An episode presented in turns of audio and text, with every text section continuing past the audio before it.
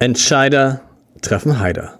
Wie erfolgreiche Menschen geworden sind, was sie geworden sind. Der Podcast. Dieser Podcast wird von der Hamburg Commercial Bank präsentiert.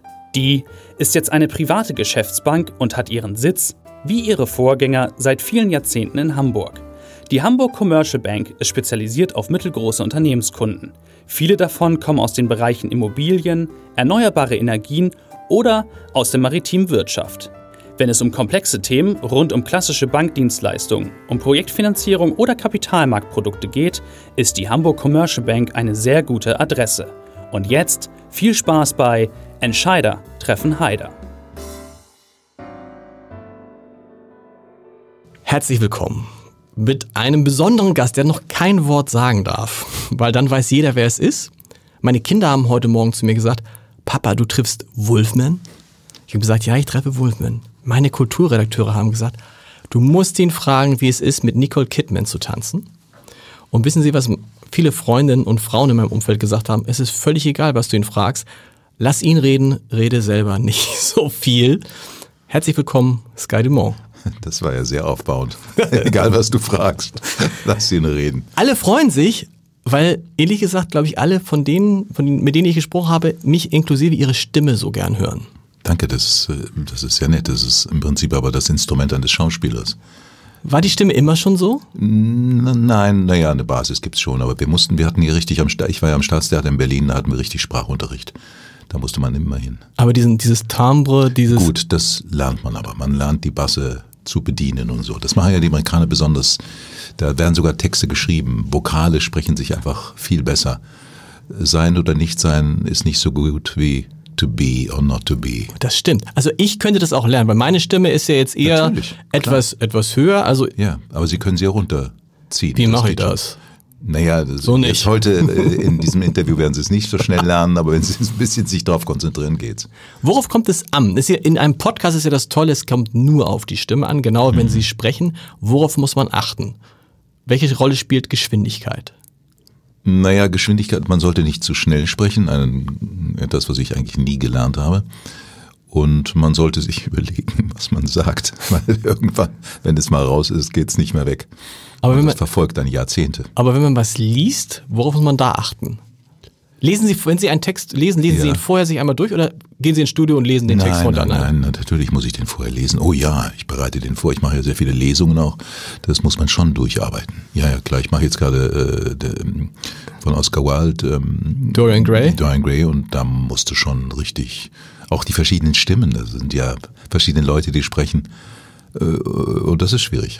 Aber es macht Spaß. Wie geht das, Dorian Gray? Also wie, wie spricht der Dorian Gray zum Beispiel? Gibt's da eine? der ist, ist etwas höher als äh, der Lord und äh, der wird natürlich dann immer tiefer, wenn er anfängt, völlig durchzudrehen und auch mordet. Ähm, ja, ist einfach das Schöne an dem Beruf, dass man versucht, Personen zu kreieren. Wie ist es einfacher, aus fremden Büchern vorzulesen als aus eigenen?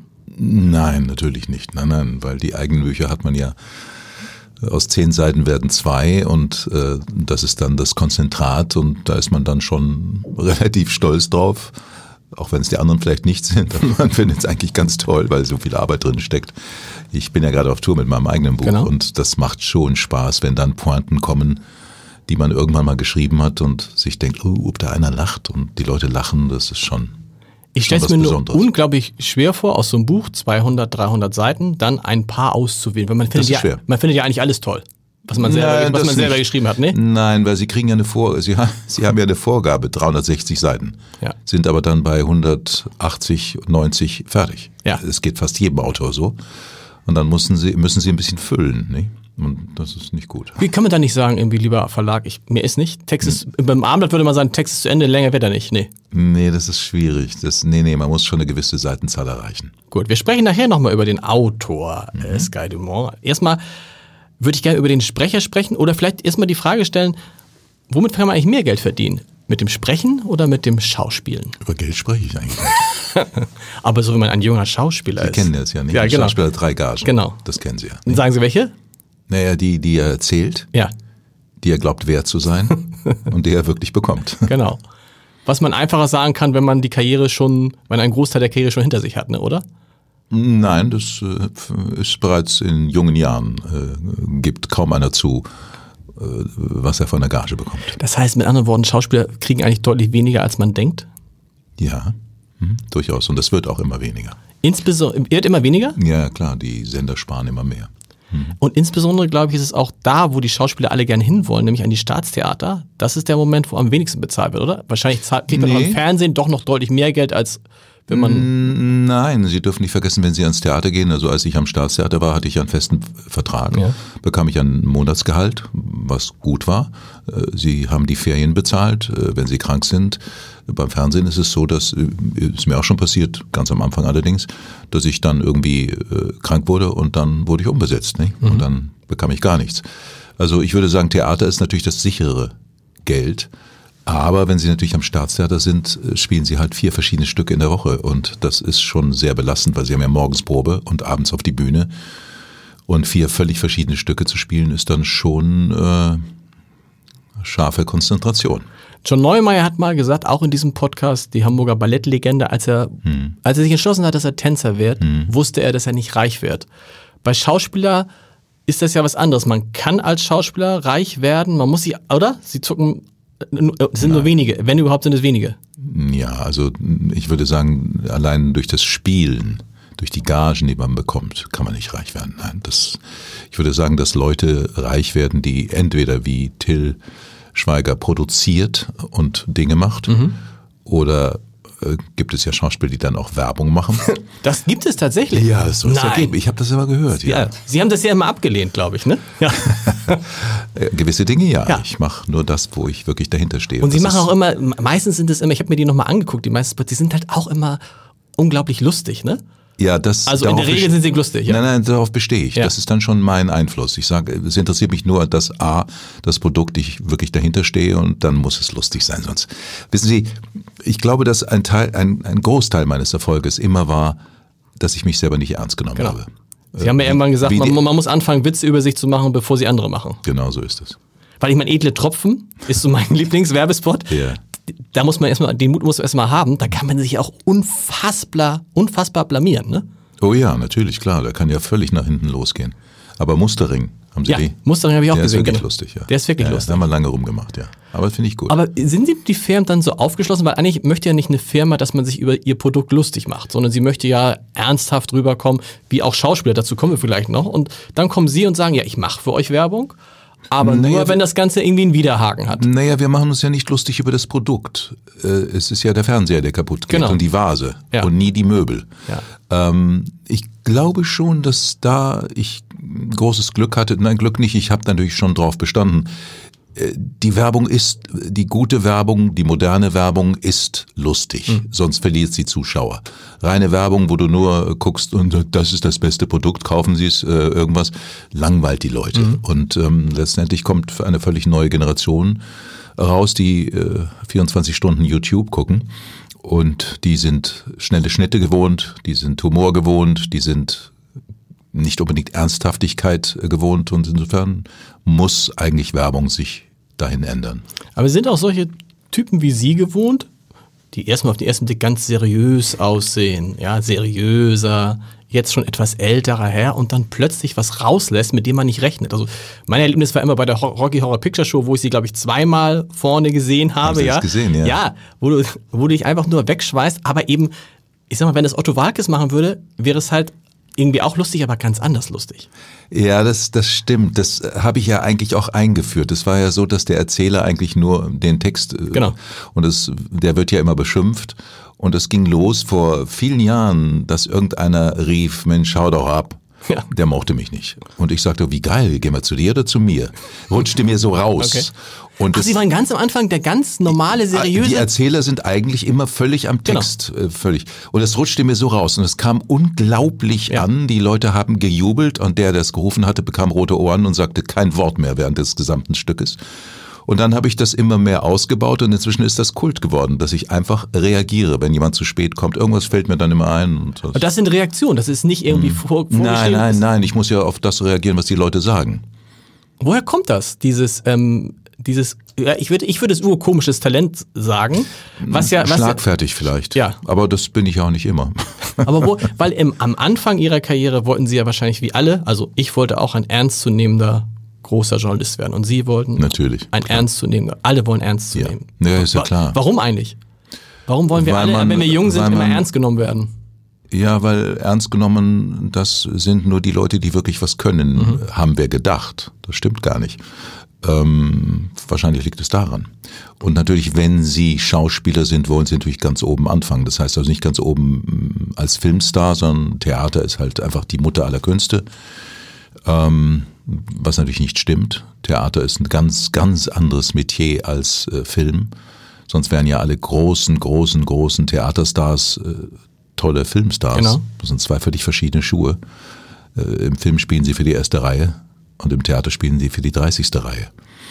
Ähm, ja, es ist einfach so. Staatstheater ist natürlich einfach die Marke. Aber warum, ich finde es auch schön, wenn man, wenn man als, als Schauspieler oder was auch immer, als Autor, wenn die Leute über einen lachen. Ist doch mindestens genauso schön, als wenn man im Feuilleton der FAZ eine tolle Kritik kriegt.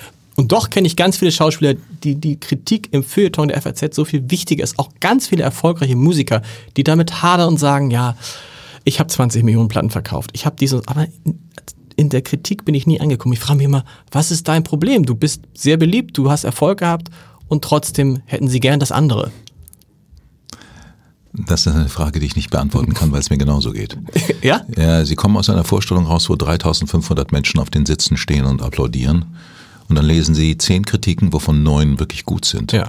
Hat die Leute zum Singen gebracht und sie lachten und applaudierten. Und einer steht da, also es ist unerträglich, immer die gleichen Reaktionen dieses Schauspielers, der sich selbst gefällt und sich selbst sonnt im, im und das trifft sie zutiefst. Ja? Ich kann es Ihnen nicht erklären. Das ist vielleicht die menschliche Psyche, dass man immer möchte, dass alle einen lieben. Alle müssen dich lieb haben. Das ist natürlich völlig idiotisch, weil das ist gar nicht zu machen. Äh, es wird immer einen geben, der, der sagt, der selbst äh, Jesus nicht gut findet. Am Ende, das haben sie auch mal gesagt, am Ende gibt's immer, am Ende kannst du machen, was sie will. Irgendjemand nagelt dich immer an die Wand. Und das ist immer. irgendwie, Ja, genau. Deshalb gibt es ja viele Schauspieler, die auch sagen, wir lesen eigentlich gar keine Kritiken, was auch Quatsch ist. Ne? Alle Das ist gelogen. Alle lesen, wir lesen immer Kritiken. Und äh, wissen Sie, wenn Sie sie nicht lesen, dann hängen sie immer am schwarzen Brett, wenn man ins Theater reinkommt, mit gelbem Marker. Oder man sieht das halt bei den Kollegen, die dann so, oh Mensch, und äh, Oh, du Armer, hast du eine schlechte Kritik?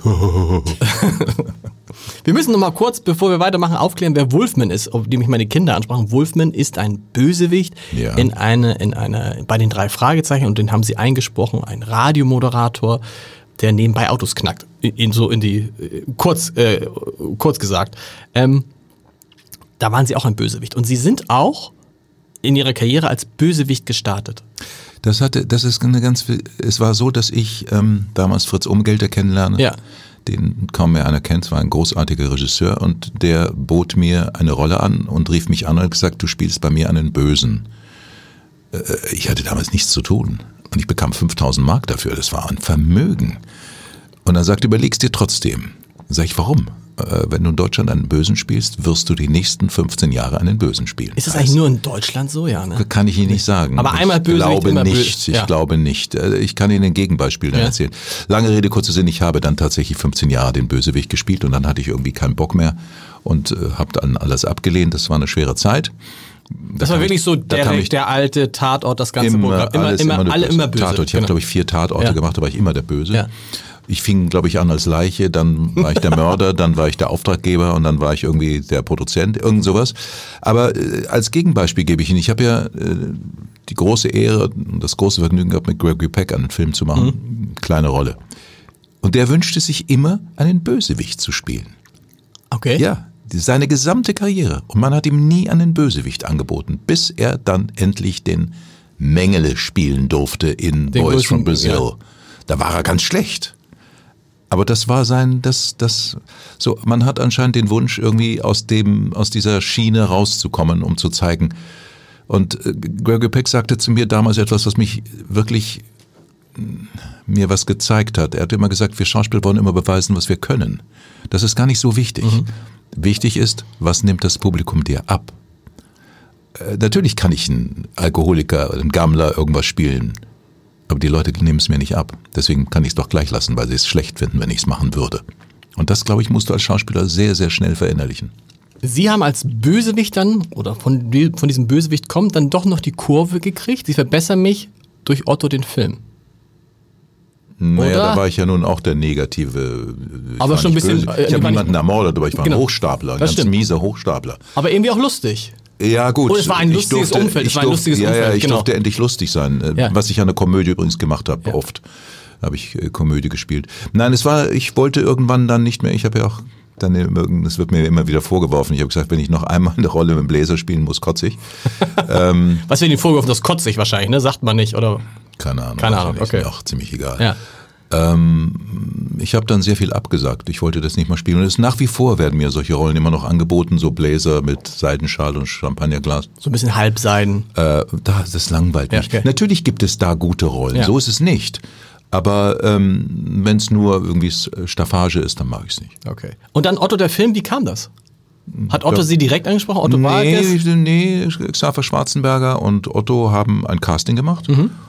Äh, weiß ich noch, im, im, im vier Jahreszeiten, glaube ich, in München. Und dann bin ich hingelatscht. Sicherlich waren da noch mal 300 Sky Dumont. Mhm.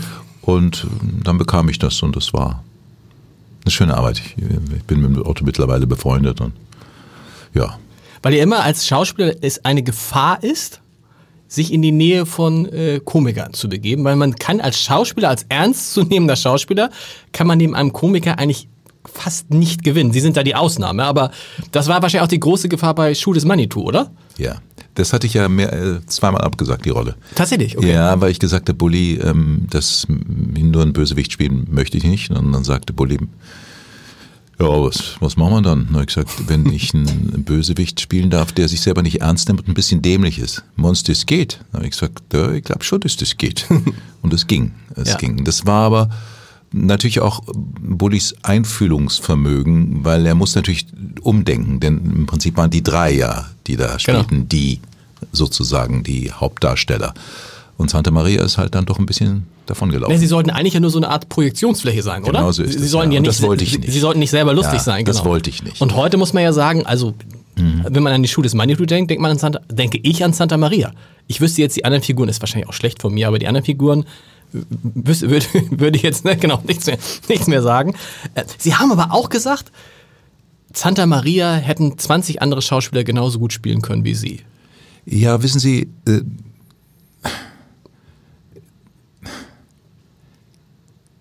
Bruno Ganz Ja. war vielleicht ein Schauspieler oder Anthony Hopkins. So diese, diese wenigen Ja. Großdarsteller. Das, glaube ich, kann niemand nachspielen. Aber sonst so diese, so diese Zwischendurch-Schauspieler, zu denen ich auch gehöre, das ist ersetzbar. Natürlich, da muss man sich gar nichts vormachen. Das ist lächerlich, wenn man da glaubt, man, man ist da äh, einmalig und niemand kann das auch. Ich glaube schon, da hätte es einige gegeben, die das genauso komisch, vielleicht sogar noch komischer gespielt hätten. Ähm, das ist natürlich eine Mischung. Wenn ich eine Geschichte erzählen darf, ich habe diesen Film mit Gregory Peck und da war eben Laurence Olivier dabei. Und ähm, als die beiden eine Szene hatten, durfte ich zuschauen, weil ich so ein Fan war von Laurence Olivier. Ich hatte den auf der Bühne Ja. so oft gesehen. Für mich der größte Schauspieler des Jahrhunderts. Und als die das spielten, guckten natürlich alle nur Laurence Olivier an. Ja. Und dann kam dieser Film ins Kino und alle guckten nur noch Gregory Peck an. Und da habe ich zum ersten Mal begriffen, was Charisma ist. Hat nicht unbedingt was mit Talent zu tun, Nee, das stimmt. sondern einfach, der eine strahlt, der andere strahlt nicht. Und das gilt für Politiker, das gilt für alles in unserer Branche, also in unserem Leben letztendlich. Ja, Nicht? deshalb man kann ein guter Politiker sein, ohne die Ausstrahlung zu haben, ohne bei den Olaf Haben Scholz ist Olaf Scholz ist ein ganz gutes Beispiel, ne? Glaube ich, ein, ich weiß nicht, wie Sie über Olaf Scholz Richtung? denken. In welche Richtung? Guter Politiker? Sind wir einig oder? Oh, nicht. Also ich, äh, Ja. den G20 finde ich so Okay. abartig, Ja. was er da getrieben hat, dass ich mir gar nicht vorstellen, dass so einer Vizekanzler wird und ich sollte nicht mehr sagen. Nee. Er ist nächste Woche hier in diesem Podcast-Studio. Ja, wunderbar, gut. dann nehme ich den Stuhl mit, dann muss er stehen. Also, aber es gibt Politiker, von denen man sagt, die sind gut, Ja. haben aber nicht die Ausstrahlung. Das ist richtig. Und es gibt Politiker, die haben einfach nur die Ausstrahlung. genau. Vielleicht. Und so ist Ja, es bei Schauspielern ja, auch. ja. Das heißt aber. Kennedy zum Beispiel. Genau, Kennedy war nie ein guter Politiker, aber er hat unglaubliches Charisma gehabt. genau. Bisschen so auch, wir müssen, wir haben wahrscheinlich die gleiche Meinung über Trump. Bei Trump ist es so ein bisschen umgekehrt so, ne? Also da ist, glaube ich, Kompetenz, müssen wir nicht lange drüber reden, aber irgendeine Art von Wirkung hat er auf die Menschen offensichtlich. Ja, aber auf bestimmt, ja, Auf aber bestimmte es- Menschen, man, klar. genau so ist es. Man- Manche, man- es gibt ja verschiedene Bevölkerungsgruppen, Ja. nennen wir es mal so, ohne jetzt AfD an. Ähm, der zieht natürlich bei den Farmern und so, weil er halt so diese plumpe, primitive Sprache Ja. Ob es sein eigenes ist, weiß ich jetzt nicht, möchte ich nicht beurteilen, aber ja. Im Idealfall kommt das zusammen. Gibt's aber ganz weniger, ne? Ja. Also politi sowohl bei Politikern Helmut als auch bei Schmidt fand ich einen glänzenden Politiker, aber war ja nun auch eine, eine Kotterschnauze, nicht? Kann man also sagen. bestimmt nicht irgendwie ein liebenswerter Mensch. Ich kannte ihn nicht, aber war ein, also ich fand ihn einen tollen als Politiker. Politiker toll, aber ja, er war schon, er war schon schwierig. Wieso, wie Sie über, äh, über Schuh des Manitou reden? Da war diese Rolle gar nicht die, auf die Sie besonders stolz sind? Äh, Doch, natürlich bin ich stolz auf die Rolle, aber selbstverständlich, klar, das war für mich, äh, ich meine, und dann hatte ich ja großes Glück, dass ein Stanley Kubrick-Film zur gleichen Zeit rauskam. Also ein äh, Marketing-Mensch äh, hätte gar es gar nicht besser Innerhalb planen von können. zwei Das Jahren, war glaube ich, ne? Genau, ja. Innerhalb eines Jahres. Ja, okay. Das war halt einfach, äh, besser geht's gar nicht. Ja. Das kann man gar nicht planen so gut. Das war großes Glück natürlich. Dann Aber- sind Sie ein Film mit Tom Cruise und Mhm. Nicole Kidman und Sie haben diese wunderbare Szene. Erzählen Sie selber nochmal. Naja, so wunderbar finde ich sie gar nicht mehr. Finden ich Sie find nicht mehr? Nein, ich finde sie so wahnsinnig. Wide Shut hatten wir gesagt, so heißt der ja, Film. Ja, genau. Ich fand sie wahnsinnig kitschig. Ich würde sie heute nicht mehr so spielen. Äh, er wollte es so. Ähm, ich finde sie, vielleicht hat es auch was mit meinem angelernten hanseatischen Gefühl, dass man etwas jetzt weniger gibt, als, als ich noch in München wohnte. Ähm, ich liebe dich. Äh, komm, mach mal nicht so viel, äh, würde man hier Ja. sagen. Ähm, aber es war natürlich eine, eine unglaubliche Geschichte mit äh, Stanley Kubrick zu, äh, zu arbeiten und das große Glück war, dass er ja sehr deutschlastig war. Er hat ja eine deutsche Frau gehabt. Und dass ich Schnitzler gespielt hatte. Ich hatte Professor Bernhardi gespielt am Residenztheater und es war ja ein Schnitzler, den wir gemacht haben. Insofern, ich kann nicht sagen, er schloss mich ins Herz, aber er hat sich mit mir privat sehr viel unterhalten. Und ich habe ihn verehrt, ja. Und Sie sagen dann, Sie hätten das anders gespielt. Ich, ich kann mir vorstellen, dass man, wenn man vor so einem Regisseur steht, gegen, wenn der sagt, mach, dann machen Sie, oder? Wie Ja. wenn man bei Bully Herbig sagt, Ja. du. Nee, nee, nee, oder nicht? Nee, ist richtig. Ja, ja, klar, mach. Wenn ich darf, können Sie auch schneiden. Ja. Es war so, dass er, wir haben jede Szene, äh, wurde das Studio geräumt, alle mussten raus, auch Kameramann. Und dann haben Nicole, Stanley Kubrick und ich den Take angeschaut, Ja. den wir gedreht haben. Und er stand rechts von mir, das vergesse ich nie, und sagte zu mir, nee, ich möchte, dass du das ähm, arroganter spielst. Und als Schauspieler lernen sie sehr schnell, wenn sie am Theater sind, äh, geh nie gegen den Regisseur, Ja. weil du wirst immer verlieren und sag immer, ja, super Idee und dann machst du es so, wie du es richtig findest, weil irgendwann wird der Regisseur denken, der ist so doof, Ah, ich gute- lasse ihn in Ruhe. Strategie, ja. Ich lasse ihn in Ruhe. Das ist so, Ja. das lernt man am Theater. Und dachte mir, ja, Stanley, super Idee und habe es natürlich wieder so gespielt, wie ich es wollte und richtiger fand. Und wir guckten uns den Take an und er sagte zu mir, ähm, du hast nicht das gemacht, was ich dir gesagt habe.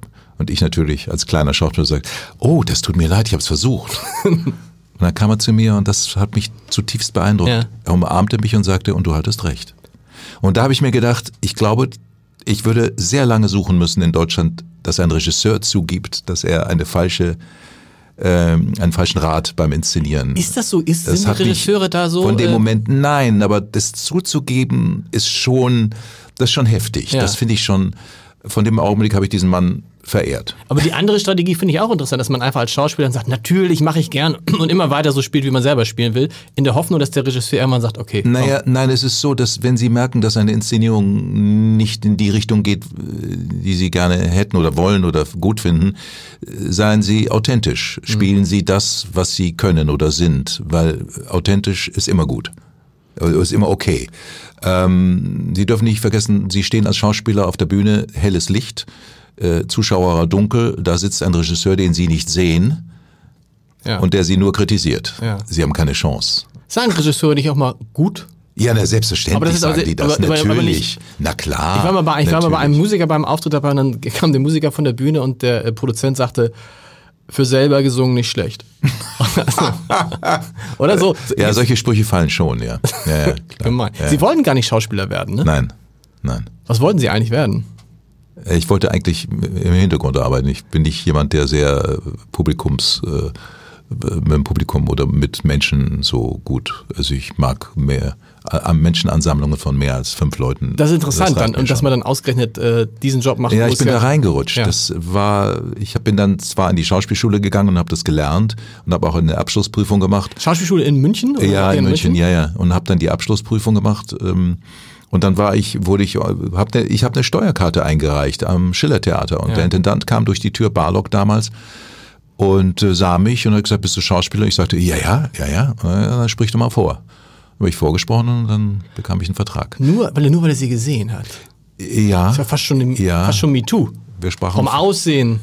Nein, nein, Nein, der nein. war, der war nicht. Nee, Nee, nee, nee. nee, Ach Also, so. also insgesamt, dass man, wenn man reduziert wird auf sein Aussehen. Das hat übrigens mal irgendein. Nee, irgendein- der wusste schon, dass ich Schauspieler Ah, okay. bin. Das wusste er schon, Okay. ja, ja. Ich hatte eine Schauspielerin, die sich immer für mich beworben hat.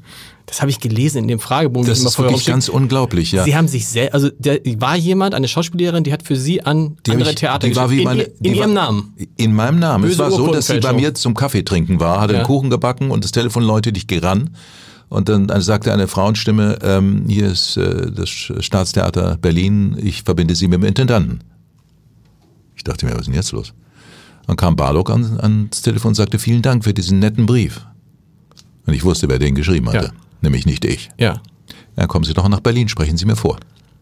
Und äh, das ist ja auch ein, ein Risiko, oder? Also wenn dann plötzlich. Ja Ähm, klar. Ich bin, ich habe oft vorgesprochen, habe es nicht bekommen. Nee, aber ich meine, ein Risiko auch, wenn man, wenn da jemand ist, der sich für einen selber bewirbt und man weiß nicht davon. Warum ist das ein Risiko? Man hat doch immer dann noch die letzte Entscheidung. Das stimmt. Also, nee, ich meine aber ein Risiko auch, dass man, dass plötzlich jemand am Telefon ist und man muss natürlich erstmal improvisieren und sagen, ja, ah, also, natürlich, klar. Warum hat die das gemacht? Der Beruf besteht aus. Warum hat die Schauspiellehrerin das gemacht? Weil, hatten sie keine Lust, sich zu bewerben, keine Zeit? Nein, natürlich hatte ich Lust. Ich habe mich geschämt, ich habe mich geniert. Ach so. Das war ja der Grund, warum ich nicht in die Öffentlichkeit wollte. Ich habe es gelernt jetzt. Ja. Früher, weiß ich noch, wenn ich auf eine Premiere ging mit, ah, das klingt der Scheiße, mit meiner ersten Frau. Ja. Und die sagte, du da hinten. Sie äh, waren mehrfach verheiratet, das weiß man gar Nein, nicht. das habe ich nein. vergessen. ähm, äh, da müssen Sie mein, mein Bankkonto fragen, Ja. das weiß das, Ja. wie oft ich verheiratet war. ähm, gehen wir doch mal dahin, da ist die Susanne. Und dann habe ich gesagt, geh du mal, ich blieb dann in der Ecke stehen. Das mochte ich gar nicht, viele Leute. Roter Teppich. Brauche ich jetzt nicht mehr, Gott sei Dank. Nee, aber ist, ist roter Teppich eigentlich, am Anfang findet man das toll? Und dann Ja, weil man sich wichtig fühlt. Ja. Und dann stellt man irgendwann fest, ist eigentlich relativ unbedeutend. Also, weil das Eben. eben. Es kommen ja eh nur die Frauen, die, äh, die Kleider. Wann stellt man das denn fest, dass der rote Teppichverein selber, ich meine, erstmal ist es doch toll. Ach, das hab ich sehr Bambi schnell. äh, äh, Ja, oder sehr Comedy-Preis und so, ist doch Ja. toll, wenn man so eine Preise kriegt. Ja, natürlich ist es toll. Aber es zählt mehr, dass wenn sie nominiert wird für den besten Schauspieler des Jahres und es fällt ein anderer Name und Ja. sie wissen, dass die Kamera auf allen dreien ist, die nominiert sind und sie machen, ah, super, der andere hat's bekommen, du Arsch. Also fehlt nicht, mit anderen Worten, fehlt ihnen nicht. Nein, aber es- da sind wir wieder bei dem Negativen, nicht? Dass dann das Negative am meisten wiegt, nicht? Ich wäre gerne der beste Schauspieler geworden. Bin ich aber nicht. Aber ich habe den Preis nicht bekommen. Das ist so verrückt irgendwie, das ist darauf dann immer, egal Immer. wie erfolgreich man sein Immer. kann, egal was man geschafft hat. So schließt sich der Kreis. So, wenn der Oscar nicht da war für einen Schauspieler, ist die ganze Karriere. Nein, so ist es nicht, ne? Aber Wobei, ich weiß nicht, ich kann mir nicht vorstellen, dass das da mit rechten Dingen zugeht beim Oscar. Ich glaube nicht, dass alle äh, Mitglieder des Oscars äh, alle Filme sich anschauen. Ich war nämlich im, äh, in der Jury vom Filmpreis Ja. und sollte und musste 42 Filme mir anschauen. und haben Sie? Ich habe es gemacht. Okay. Ich habe es gemacht. Und als dann das Resultat kam, habe ich mir gedacht, bin gespannt oder ich würde gerne wissen, ob alle sich diese ganzen Filme angeschaut haben. Die Wahrheit ist doch, wenn man mal, also hm, ich will jetzt, ich bin auch mal in schon Jurys gewesen, kommt halt drauf an, ob man die Zeit hat, ne? Oder ob man Dann sollte man es nicht machen. Sollte man es nicht ich. machen, Weil ne? es ist unfair. Das Wissen stimmt. Sie, ich habe ich hab ein paar Filme gesehen, ganz kleine Verleihe, kleine Filme, die waren so grandios, super. Ja. Und haben keine Chance, weil sie weder einen großen Verleiher haben, der wirbt, noch haben sie irgendwelche Lobby, die sagen, ich habe den Film gesehen, der ist ganz toll. Und das Genau. ist nicht gut. Nur so kommt gute Qualität. Ja, Sie haben recht, man muss es sich angucken. Stimmt es eigentlich, dass Sie das Angebot hatten, James Bond zu spielen? Ja, ich hatte einen Optionsvertrag, der lief fast sechs oder sieben Monate. Wie geht das? Ein Vertrag und dann Äh, da, ich bekam einen Vertrag äh, für den nächsten James Bond und da in dem Vertrag stand drin, ich bekam, glaube ich, pro Woche irgendwas wie 5000 Pfund, also es ist ein Vermögen. Ich bekam Richtig richtig, viel. viel, richtig viel Geld. Also wir reden jetzt von vor, das Ja, war vor 50 ja. Jahren oder so, 40 Jahren. Nee, fast 50. 20, 50 ja, Jahre fast, her? Nein, nein, nein, ja, ja, ungefähr so. Okay, ja, ja, ja. ja, ja, stimmt. Ja, ja, genau. Es war noch Cubby Broccoli, der Vater von, von der jetzigen. Ich durfte keine anderen Filme machen. Machte eh keine anderen Filme. Okay. Ich durfte keine Werbung machen. Machte eh keine Werbung. Ich musste Karate lernen. Okay. Ich musste ähm, mein Englisch weiter, ich habe ja zu Hause immer Englisch gesprochen. Genau. Und ich musste hier meine Augenbrauen zupfen dazwischen, weil die liefen durch. Das Stand- weiß ich noch. das stand drin. im- im- stand drin, okay. ja. Ja, ist typisch, typisch Hollywood. Und es, es ging um die Rolle des James Bond. Es ging nicht um natürlich. Bösewicht, genau. Nein, nein, also ich sollte der neue James Bond. Das war nachdem Sean Connery nicht mehr machte. Okay. Und bekommen hat's dann der George Lazenby, weil die hatten die Jill St. John, das Mhm. war eine damals sehr bekannte Schauspielerin, schon äh, unter Vertrag und die war damals, glaube ich, irgendwie 39 und da war ich viel zu jung. Ich war auch viel zu jung. Und ich bin heute natürlich eigentlich froh, dass es nichts geworden Wollte gerade sagen, weil wenn wir sagen, einmal Bösewicht, immer Bösewicht, einmal James Bond, dann Ja. sind sie immer James Bond, oder? Ja, aber nee, ich glaube, ja gut, das, damit, Wenn ich hätte so- ich, damit hätte ich leben können. äh, nein, ich glaube, es hätte meinem Charakter nicht gut getan. Also mit 24 plötzlich ein Weltstar zu sein, viel Ja. Geld zu bekommen, ich weiß nicht, ob man da normal bleibt. Also ich bezweifle das. Ich äh, schätze jetzt meinen Charakter mit 24, glaube ich, nicht so ein, dass ich da auf dem Erdboden geblieben Und wäre. bester Schauspieler werden sie auch nicht geworden als James Bond. Als James Bond kann man, glaube ich, auch nie richtig, die richtig großen Oder, Preise. oder dann oder? haben sie so viel Geld, dass sie es kaufen können. Aber ich will, will nicht groß erwähnen, Sky Dumont ist James Bond. Allein vom Namen schon. Ne? Und jetzt kommen wir zu der Frage, die Sie immer und immer hören. Aber Sie müssen die Geschichte erzählen, weil sie einfach so toll ist. Und wenn Sie sie erzählen, ist sie noch toller, als wenn ich sie erzähle. Denn natürlich, sie heißen nicht Sky.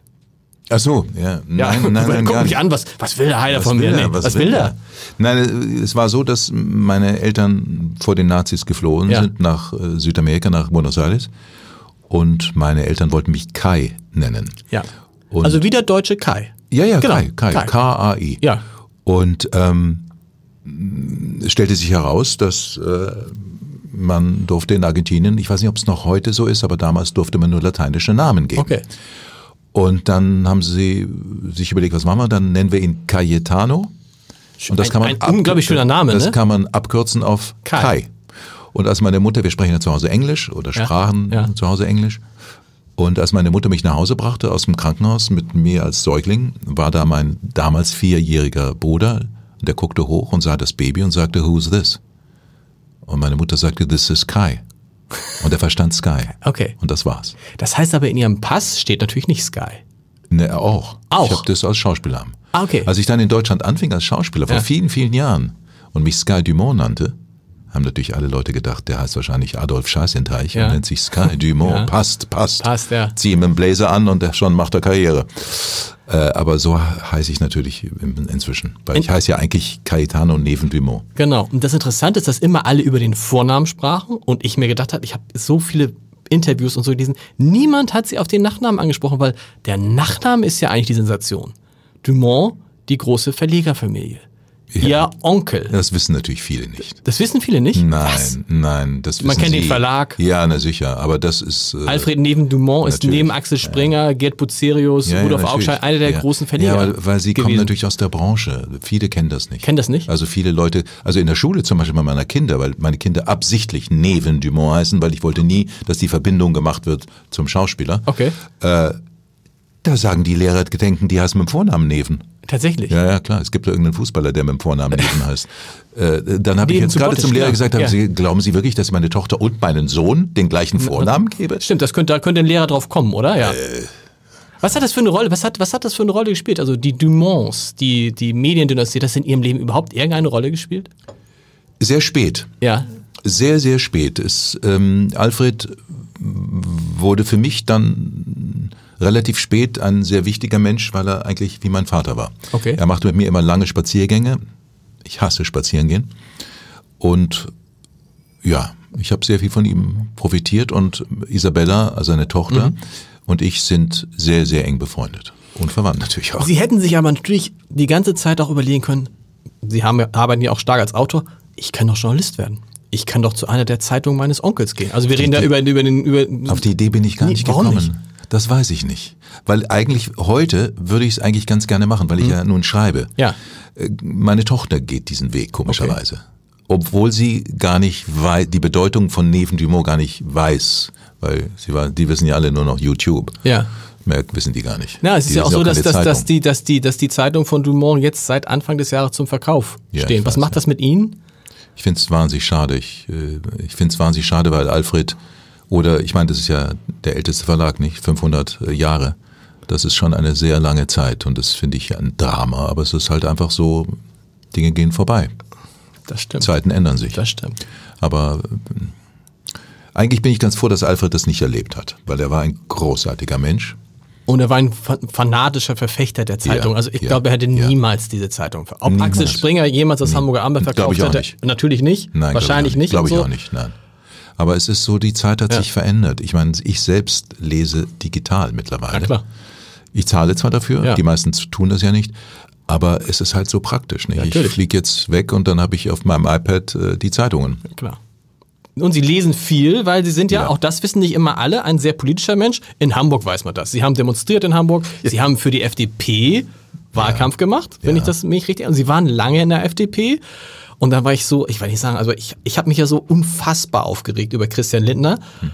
Vor der, Bo ich weiß noch, wie ich vor der Bundestagswahl war, zweimal hier und wir gingen zur Bundestagswahl und ich sagte zu meiner Frau, ich glaube, ich will diesmal mal FDP.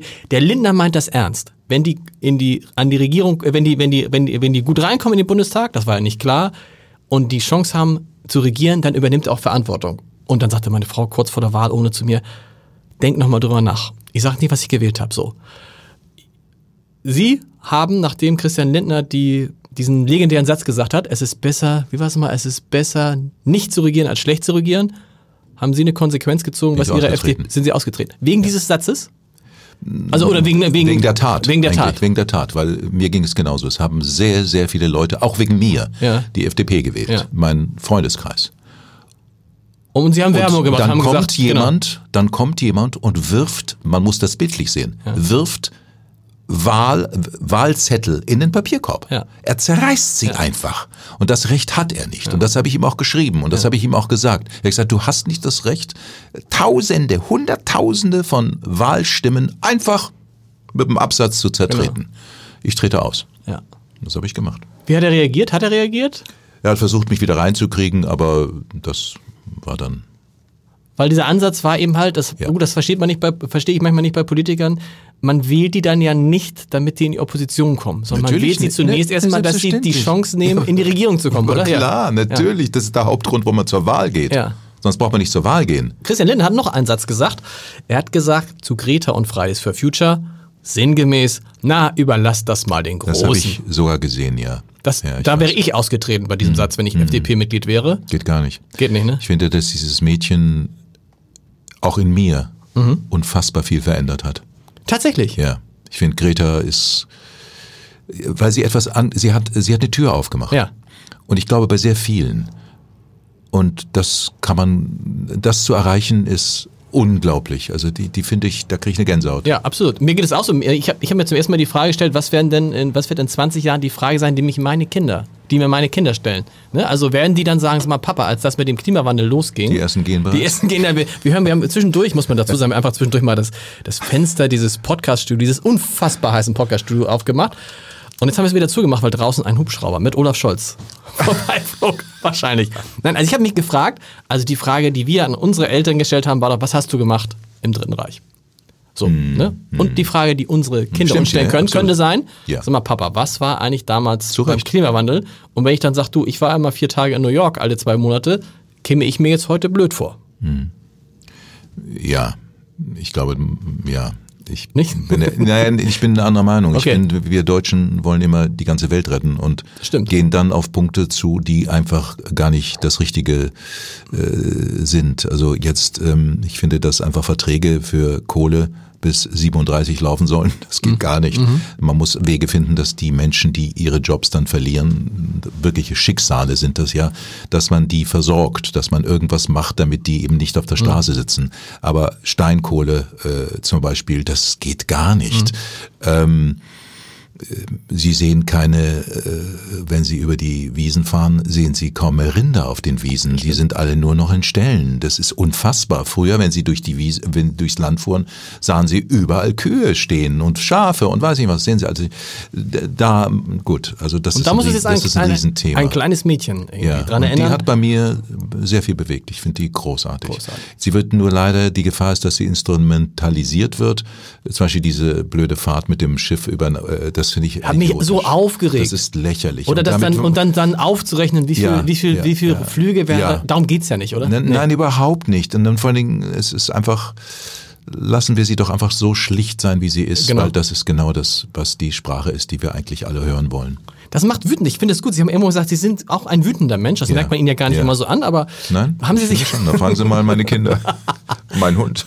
Sie haben mal ähm, irgendwo in einem Ihrer Bücher, ich habe jetzt auch ganz viele Bücher noch reingeguckt und Texte gelesen. Sie haben irgendwo mal gesagt, dass eben das Streben nach Geld und Karriere etwas ist, was einen als jungen Mann antreibt. Und irgendwann stellt man fest, es ist völlig belanglos. Weil am Ende das Einzige, was übrig bleibt, ist die Familie. Na gut, aber wenn Sie dann ein gewisses Alter erreichen, Ja. fangen Sie natürlich an. Ich wohne ja nun in Nienstädten und da fahre ich immer am Altersheim vorbei. Ja. Und dann gucke ich so abends, wenn es dunkel wird, in die Fenster und denke mir, oh, das ist aber gemütlich, wie die da so sitzen und versorgt sind.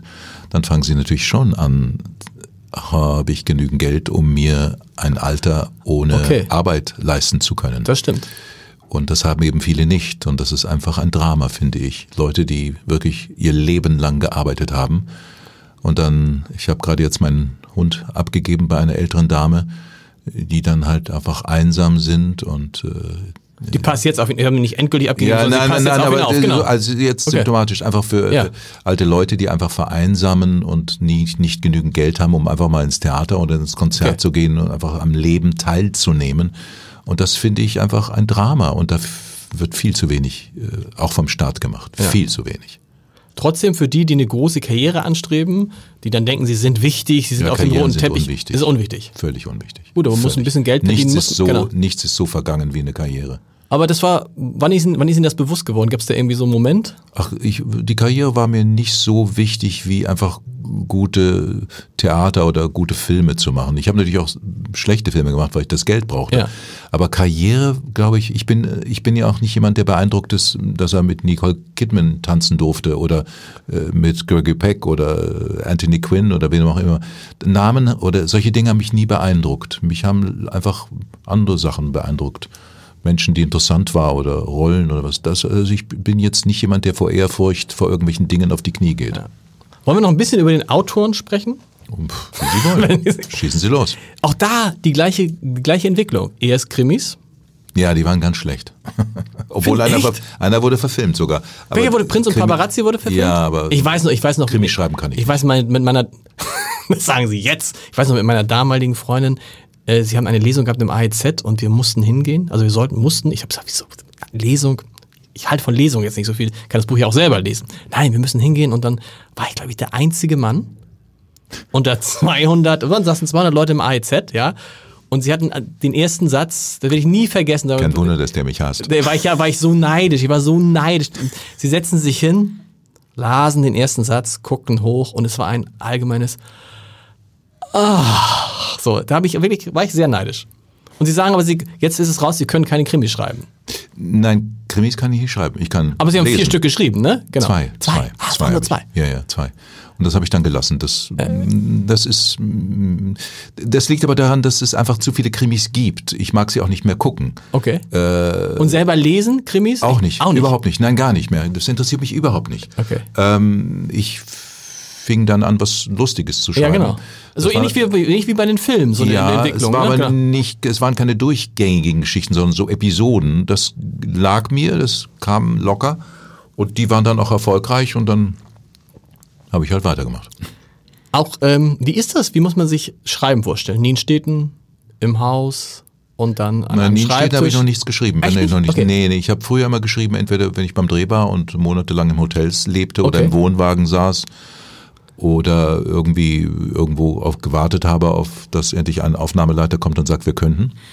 Ähm, oder abends äh, in Rissen, als ich noch gewohnt habe, abends, wenn die Kinder im Bett waren und es wurde ganz still und da habe ich dann geschrieben bis zum Wo haben, Sie, aber wo haben Sie denn die Kraft noch hergenommen? Weil Kinder im Bett, da weiß, also wenn bei mir die Kinder im Bett sind, dann äh, Da war ich ja noch verheiratet und hatte jemand, der das mir abgenommen hat. Entlastung. Sie haben einen schönen Satz. Haben Sie den eigentlich auch irgendwo geschrieben, den Satz? Dieser Satz ist eigentlich so böse und ich habe Angst, ihn zu zitieren, aber er ist auch leider komplett wahr. Sie haben gesagt, ich liebe meine Kinder über alles. Wissen Sie, wie es zu Ende geht? Ja. Manchmal könnte ich sie an die Wand klatschen. Genau. Oder es gibt noch den zweiten, vor allem wenn Sie zwei Wochen bei, meine, bei meinen Schwiegereltern sind. Und man denkt so, boah, ein, Ja, aber jeder, der, ja, Also man muss Aber es ist so schlimm, sein. oder? Ich habe aber noch einen anderen Satz auch Nämlich? gesagt, weil ich habe gesagt, aber äh, man hat äh, einen Ehepartner oder eine Liebe, da besteht immer die Gefahr, dass man den einfach mal zur Tür rausschickt Ja. oder rausgeschickt wird. Die Kinder wird man nie aufgeben, niemals. Wie sind Sie an Christine Schütze gekommen? Es war so, dass wir zu einer, äh, sie spielte auf einer Veranstaltung und ich las. Okay. Und wir haben uns unterhalten, als wir gewartet haben. Und ich fand einfach 90 Minuten zu lesen nur ist schon sehr lang. ja. Auch, also, und da habe ich gesagt, wie wär's, wenn wir einfach mal zusammen was machen? Du spielst und, und wusste aber nicht, dass sie unglaublich gutes Kabarett macht.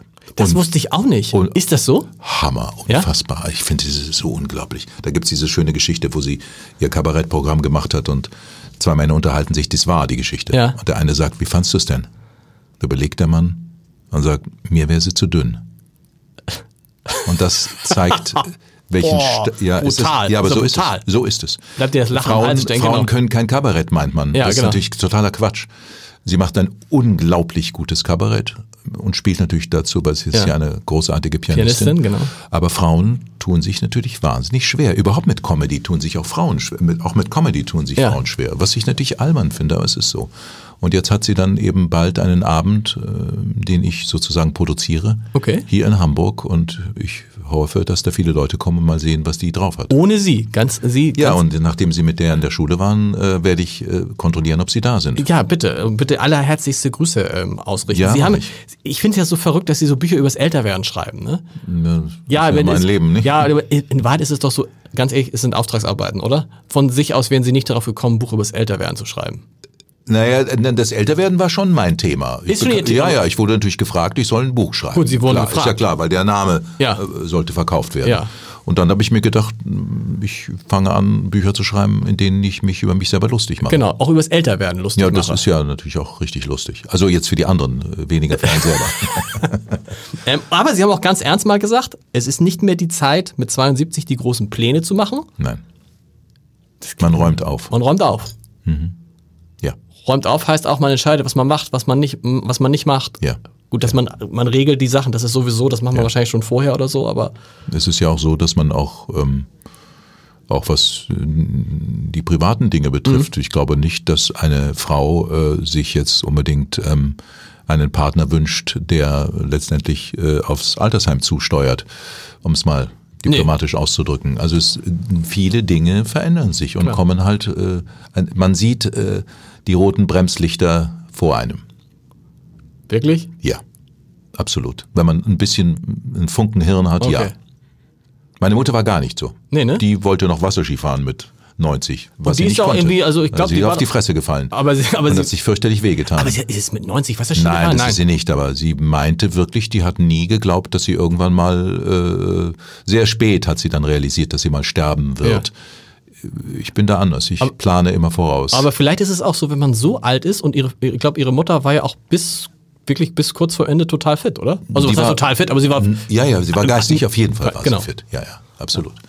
Aber sie hat natürlich ein Chaos hinterlassen und äh, ich habe bereits, glaube ich, vor zehn Jahren ein Testament gemacht und alles Mögliche. Stimmt, okay, wenn man das einmal, das kenne ich auch, wenn man das einmal erlebt hat, dass da Chaos ist, dann ist man der Meine erste. Mutter hat das erlebt. Ja. Die hat, glaube ich, fast 15 Jahre gebraucht, um aufzuräumen, äh, ihre eigene, also die Erbschaft ihrer Eltern. Ja. Und hat immer gesagt, nie mehr so ein Chaos. Das ist ja grauenvoll. Kosten Vermögen, die ganzen Anwälte und so weiter. Und hat ein Chaos hinterlassen. Wahnsinn, okay, das will man nicht. Allerletzte Frage, nee, zwei allerletzte Fragen gibt's immer. Die eine, was ich total interessant finde, haben Sie eigentlich gar kein Management? Weil Doch. immer, immer wenn ich sie anschreibe, sie antworten selber. Wenn, Ja. wenn die Kollegen sagen, wenn wir Sky Dumont anrufen, ja, der ruft sofort gleich, der ruft sofort zurück und so. Und normalerweise wäre sowas ja so ein Termin heute, eine Anbahnung monatelang mit Managern und, und so und bei Ihnen gar nicht. Naja, aber das finde ich, Entschuldigung, Albern. ich finde es albern. Ja. Äh, natürlich habe ich, mir- ich habe für meine Werbung einen Agenten, ich habe für meinen Film und Theater einen Agenten, äh, ich habe für meine Lesungen einen Agenten. Okay. Aber wenn mal das eingetütet ist, der Job, dann sage ich, "Le- Leute, jetzt bitte direkt über mich. Ja. Denn wenn es um Reisen geht, wenn es um weiß nicht was geht, um Inhalte geht, oh, dann ist die Agentur nicht da und dann verschicken sie direkt an mich. Ja. Ich hab's dann in meiner Kontrolle und ich kann sagen, nein, ich möchte mit dem Zug fahren, ich möchte mit dem Flieger fahren, nein, ich möchte die Fragen nicht. Weil abgesprochen Natürlich. werden muss es sowieso alles mit Ihnen Natürlich, immer, klar, ne? ne? sicher, also ist aber egal, über meine welchen Weg, Agentur genau. ist eigentlich nur dazu da, Okay. die Gage oder das Thema zu, Genau. zu, zu, zu bestimmen. Mehr nicht. Gut. Allerletzte Frage. Sie haben in Argentinien gelebt. Buenos, Buenos Aires, Sie haben, ich kann es viel, Sie können es, ja, Sie haben es vorhin- vorhin so total ausgesprochen. Buenos Aires ist natürlich völlig falsch, ne? Wie haben Sie, wie, wie, Buenos Aires. Ja, gut, aber ich, mein Spanisch ist sehr schlecht. Ich konnte wie ja viele Sprachen sprechen Sie? Ja, also Spanisch ist miserabel. Aber? Ich konnte ja nicht lesen und nicht schreiben, insofern, aber ich war halt immer in Spanien. Ich kann gut Englisch, also Englisch Ja. ist meine Zweitsprache und ein bisschen Französisch Okay. und Spanisch verstehe ich, aber ich kann ein Abendessen bestellen und aber wenn der Mann käme und sagt, die Klimaanlage geht nicht, weil, dann ist vorbei. Vorbei. Also Sie haben überall gelebt. London, Argentinien, habe ich gerade gesagt, in der Schweiz, in München. Und sind am Ende in Hamburg geblieben, worüber sich die Hamburger sehr freuen. Warum? Naja, das war so, dass Mirja natürlich nach Hamburg wollte, schon immer. Und Mhm. Okay. mir war das relativ egal, weil ich kann leben, wo ich will. Und ich bin eher norddeutsch, also Okay. durch das in England leben. Und dann sind wir nach Hamburg gezogen. Und dann, nachdem die Kinder hier sind, bleibe ich natürlich hier und habe auch dort eine Wohnung gekauft in der Nähe von der Schule und so. Und das ist völlig klar. Klar. Ich will ja meine Kinder. Aber sind auch irgendwie so, wir sind auch so ein klassischer Hanseat, das wäre auch so eine Besetzung, so, so, also wenn man sich so, wie man sich so einen Hanseaten vorstellt, oder? Ja, nur, nur ich Ohne Goldknöpfchen natürlich, Nein, selbstverständlich. ich bin aber immer, ich merke immer noch, dass wenn ich irgendwie so äh, Lob ausspreche, dass dann äh, der Hanseat immer irgendwie so einen ganz anderen Blick bekommt und sagt, hm, ist schon gut, ja. Hm. So dieses sehr, Ja, genau. da habe ich immer noch Probleme, weil ich muss jetzt nicht unbedingt immer sagen, aufs Herz und sagen, ach, das ist herrlich, diese Musik ist schön. Und der Hanseat sagt, hm, ist okay. Hm.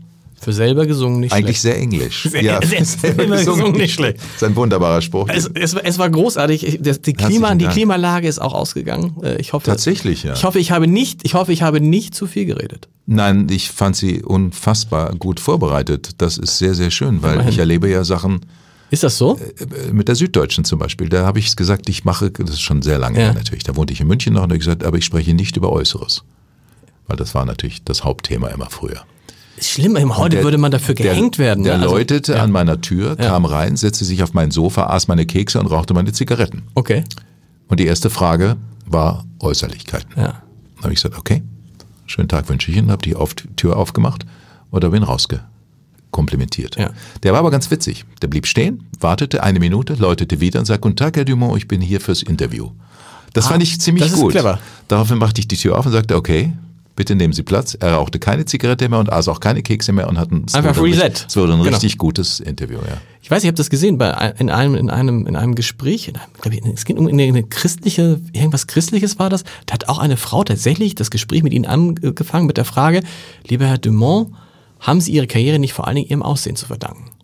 Da haben Sie relativ noch, fand ich dann äh, cool reagiert, weil Weil hätte aber nicht weil es auch nicht stimmt. Nee, aber hätte, Sie haben, Im dann, glaub ich, Gegenteil, Sie haben es- gesagt, im Gegenteil. Ne? Gegenteil, Im genau so Gegenteil. auch. Warum eigentlich im Gegenteil dann? Weil man immer noch der Meinung sind, dass gut aussehende, ich gehe jetzt auf Frauen, Ja. dass gut aussehende Frauen oder schöne Frauen äh, blöd sind und untalentiert. ja, und ich gut- übertreibe natürlich. Und gut aussehende Männer? das müssen Sie selber beantworten. Ich ahne es. Ich ahne. Ja. Aber ich habe gedacht, wenn das ein Mann eine Frau gefragt hätte, wäre ein Riesen. Aber schauen Sie, ich bin zum Beispiel mit meinem vierjährigen Sohn über die Straße gegangen in Rissen und Ja. Leute kommen und der Mann kam und sagt, Sie sind doch das Arschloch, das die FDP wählt. Nein. Ja, so stehen die Leute am Gegenüber. Ja, ja. In Hamburg. In Hamburg, in Rissen, ja. Ja, klar. Das ist mehrmals passiert. Aber sonst ist man doch, wenn man bekannt ist in Hamburg, ist es wahrscheinlich ein einfaches Leben. Sagen, Ja, ja, ich oder? meinte nur, FDP ist ja nur nicht äh, AfD oder Ja, genau. NDP oder Links. Ah. ich lade Sie nochmal ein. Wir sprechen nochmal über äh, die Linken. Wir müssen jetzt Platz machen. Olaf, Vielen Dank, die Bischöfin kommt. Die Bischöfin kommt und Olaf Scholz. Vielen Dank. Aber nicht heute. Nein, in einer Woche. Vielen Dank.